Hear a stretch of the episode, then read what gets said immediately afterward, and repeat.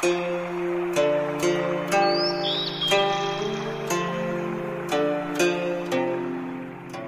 爱的小朋友们，你们好，我是高个子叔叔。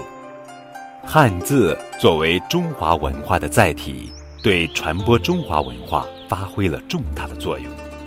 今天的节目是由高叔讲故事团队精心为孩子们录制、精选三十六个与汉字相关的故事，便于孩子了解与汉字相关的历史文化知识，帮助孩子更好地理解汉字，轻松学好汉字。字从哪里来的呢？中华文化源远流长，汉字作为中华文化的载体，在传承文明的过程中，有着不可磨灭的功绩。关于汉字起源的传说有很多，如河图洛书、仓颉造字等等。其实，汉字的形成不是一两个人在短时间内可以完成的，而是一代一代人。在长期的劳动实践中创造出来的成果。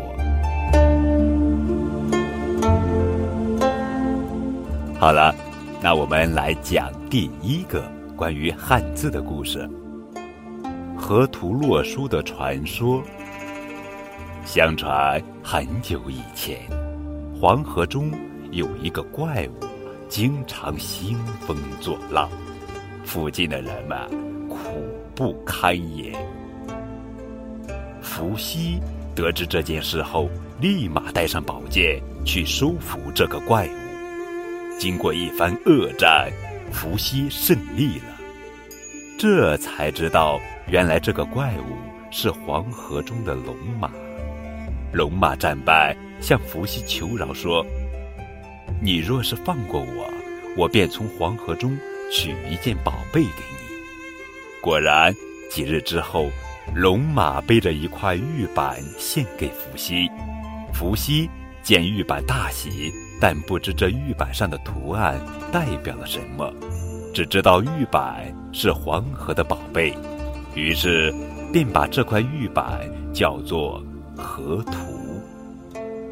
得了河图之后，伏羲通过研究河图上的图案，画出了八卦图。后来。周文王、孔子对其不断完善，写成了《周易》。这是关于伏羲和河图的传说。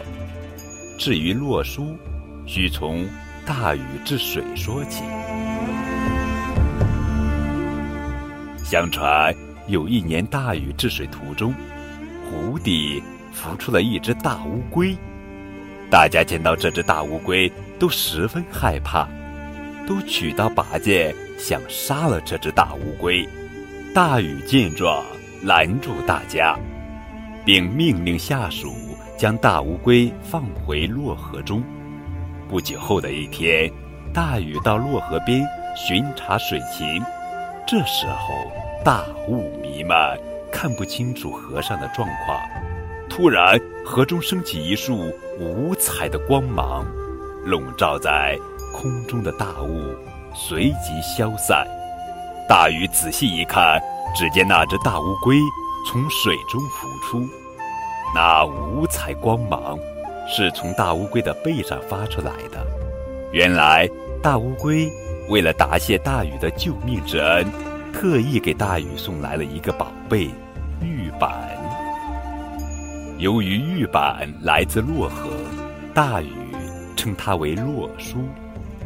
洛书上刻有图案，大禹经过研究，在这些图案的基础上，整理出包括历法、农耕等在内的九个方面的内容。